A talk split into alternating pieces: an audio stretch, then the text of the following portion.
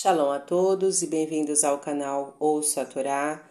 Vamos para a sétima e última aliá da semana, que é a Parashá Kitzá, que está no livro Shemot, capítulo 34, versículo 27, e nós vamos ler até o versículo 35.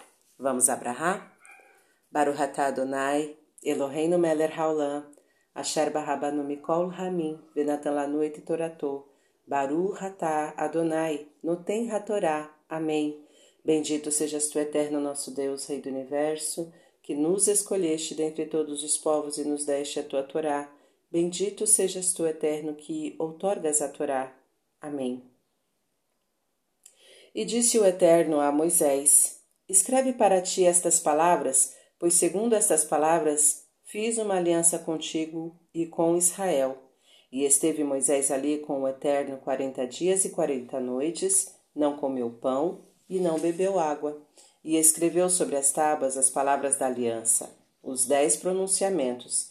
E foi ao descer Moisés do monte Sinai, estando as duas tábuas do testemunho na mão de Moisés em sua descida do monte, Moisés não sabia que resplandecia a pele de seu rosto por Deus ter falado com ele.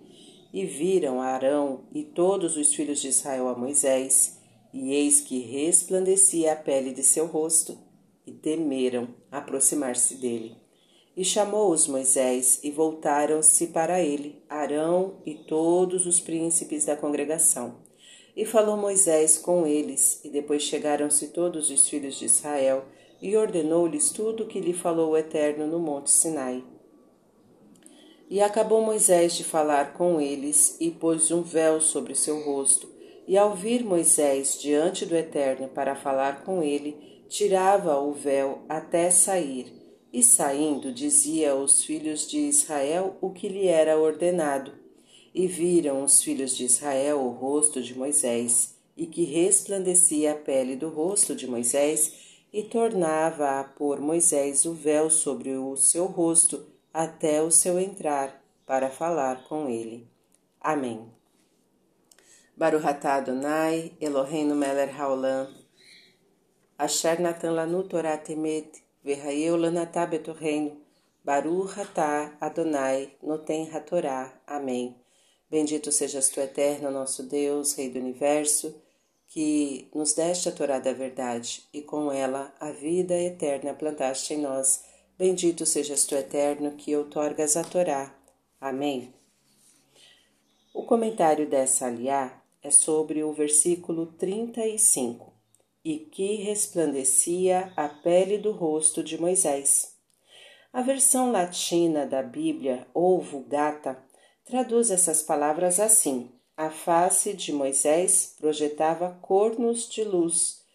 Isto porque a palavra hebraica Querem significa ao mesmo tempo corno e raio, e ainda brilho, força, poder, glória, trombeta, lugar e várias outras.